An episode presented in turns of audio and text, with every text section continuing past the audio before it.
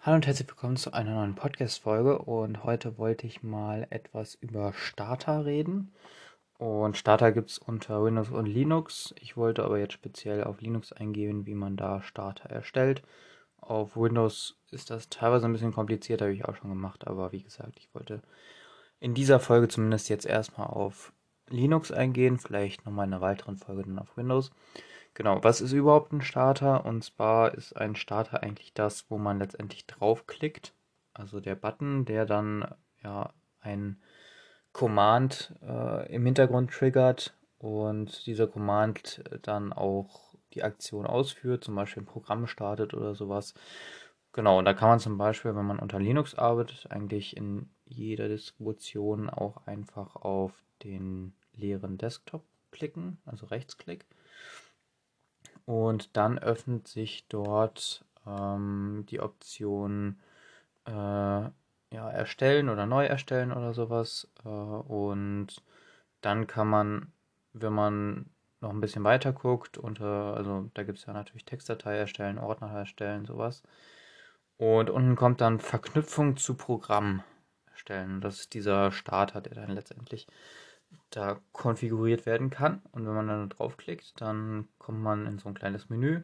Da sieht man erstmal allgemeine Übersicht. Ähm, dann kann man sich ein Icon auch aussuchen, wenn man rechtsklickt, äh, wenn, man, wenn man auf das Symbol da klickt. Da kann man sich eins aus Programmen zum Beispiel, die eh schon auf dem Rechner drauf sind, aussuchen. Oder man durchsucht eigene Ordner, also man kann auch eigene Bilder reinstellen. Genauso kann man zum Beispiel sich auch ein paar ja, Icons auch aus dem Internet runterladen und die dann halt auch dort einbinden. Genau, und wenn man sich dann ein Icon ausgewählt hat, kann man natürlich auch einfach defaultmäßig so lassen. Dann kann man halt hier auch noch einen Namen vergeben, natürlich, ähm, wie dann der Starter heißen soll. Wenn man dann ein bisschen weiter geht, dann sollte man gucken, teilweise muss man unter Berechtigungen dann ausführbar äh, so einen Haken setzen.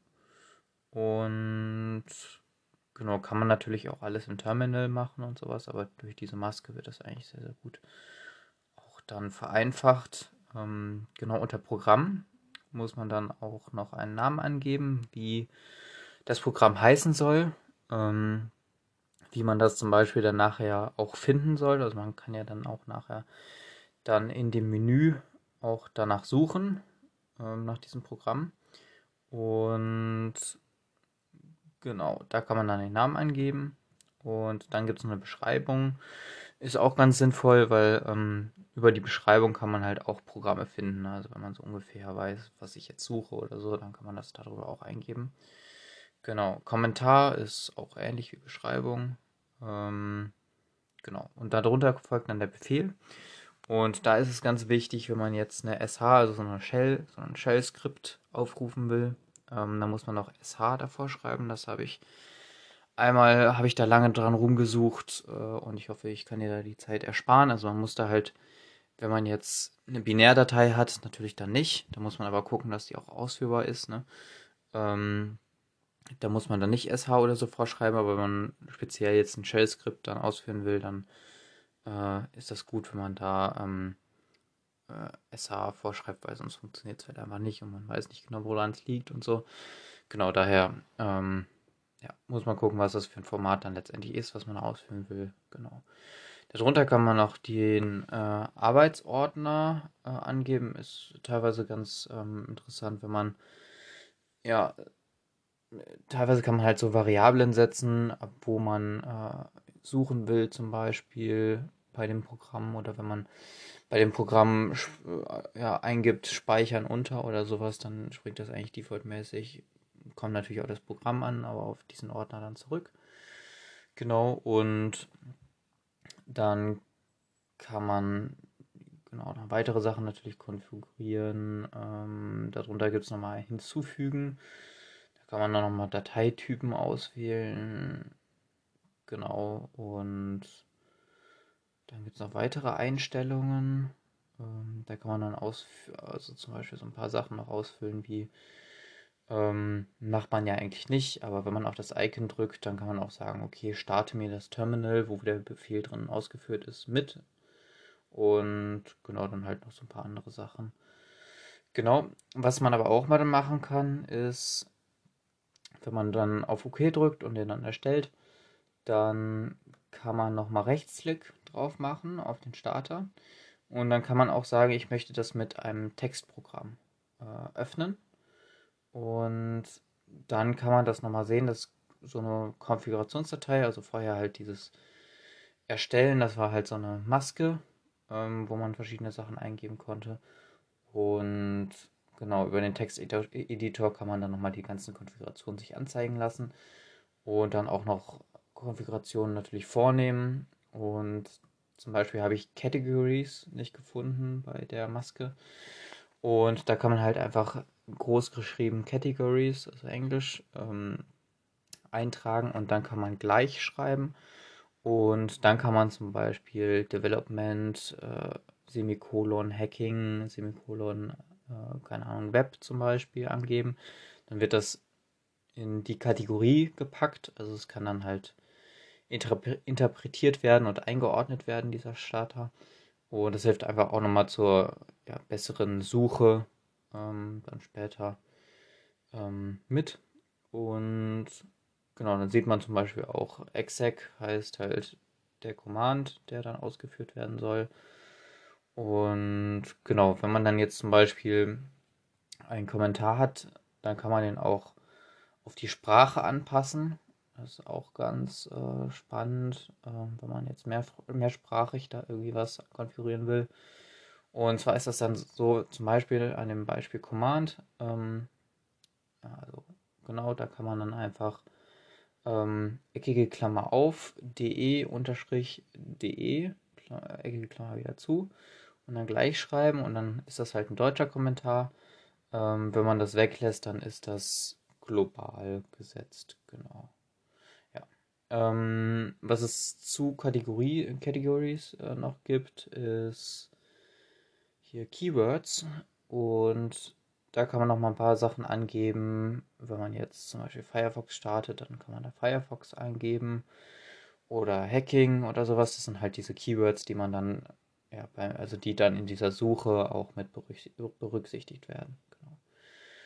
Dann der Name wird natürlich angezeigt. Dann gibt es noch so Sachen wie Path. Ähm, Habe ich hier irgendwie aus einem Grund zweimal drin, braucht man nicht. Kann zu Konflikten führen. Ähm, genau, und dann kann man noch viel, viel mehr hier auch angeben. Ähm, genau, ich lasse das aber jetzt erstmal alles so weit außer halt äh, Categories und Keywords. Und genau, dann ist die Sache, wo will man das jetzt abspeichern? Weil wenn man das jetzt einfach zum Beispiel, wie wir es jetzt gemacht haben, auf dem Desktop liegen lässt, dann wird das nicht in der globalen Suche berücksichtigt. Und da gibt es zwei ähm, Verzeichnisse. Und zwar gibt es einmal ähm, unter dem eigenen Home-Verzeichnis, Verzeichnis, also da kann man diese Tilde zum Beispiel machen. Das sagt einfach nur, dass man von dem Home-Verzeichnis, also vom eigenen Home-Verzeichnis aus, dann losgehen will mit dem Pfad. Ähm, genau, und dann kann man Punkt .local, das ist ein Ordner, und dann Share und dann Applications. Und wenn man diese, also äh, global jetzt den Pfad genannt, also slash home, dann den Slash und dann halt Username und dann Slash Punkt local Slash Share Slash Applications. Und genau unter Applications kann man dann den Starter dann platzieren und dann wird er für den einzelnen Nutzer dann ähm, genau gefunden, wenn man den da hingelegt hat.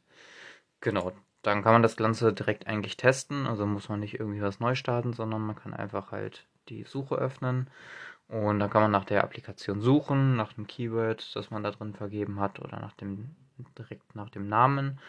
Und dann müsste man das eigentlich finden. Auch dann wird das Icon angezeigt. Darunter ist natürlich der Name zu sehen.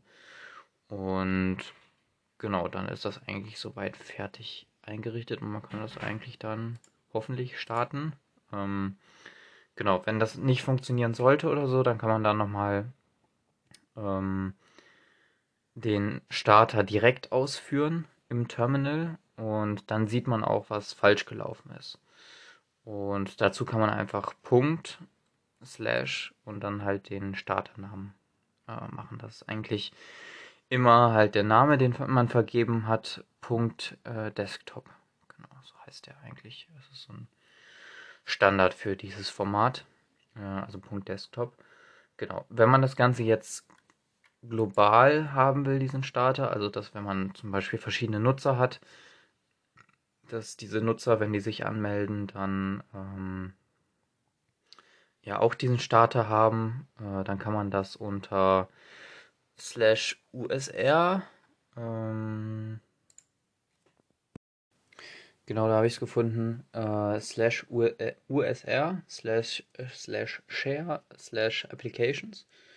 Da kann man dann die äh, Punkt Desktop, äh, ja, diesen Starter halt ablegen und dann wird das halt auch global von anderen Nutzern dann gefunden.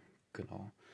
Ja, das war es eigentlich soweit von Startern unter Linux. Ist eine ganz äh, spannende Sache, weil wenn man jetzt zum Beispiel eigene ähm, Apps geschrieben hat oder sowas, dann wird man die natürlich dann auch direkt einbinden können oder vielleicht Apps, die man äh, von GitHub einfach oder von GitLab runtergeladen hat und dann da nicht immer manuell in das Verzeichnis wechseln will und dann irgendwie ein Shell-Skript aufruft, dass das dass dann letztendlich die, ähm, ja, die App dann letztendlich startet. Ähm, dann kann man das halt super über diese Starter machen. Genau. Und ja, dann war es das für die heutige Folge. Ich hoffe, euch hat die Folge gefallen und bis zur nächsten Folge. Bis dahin. Ciao.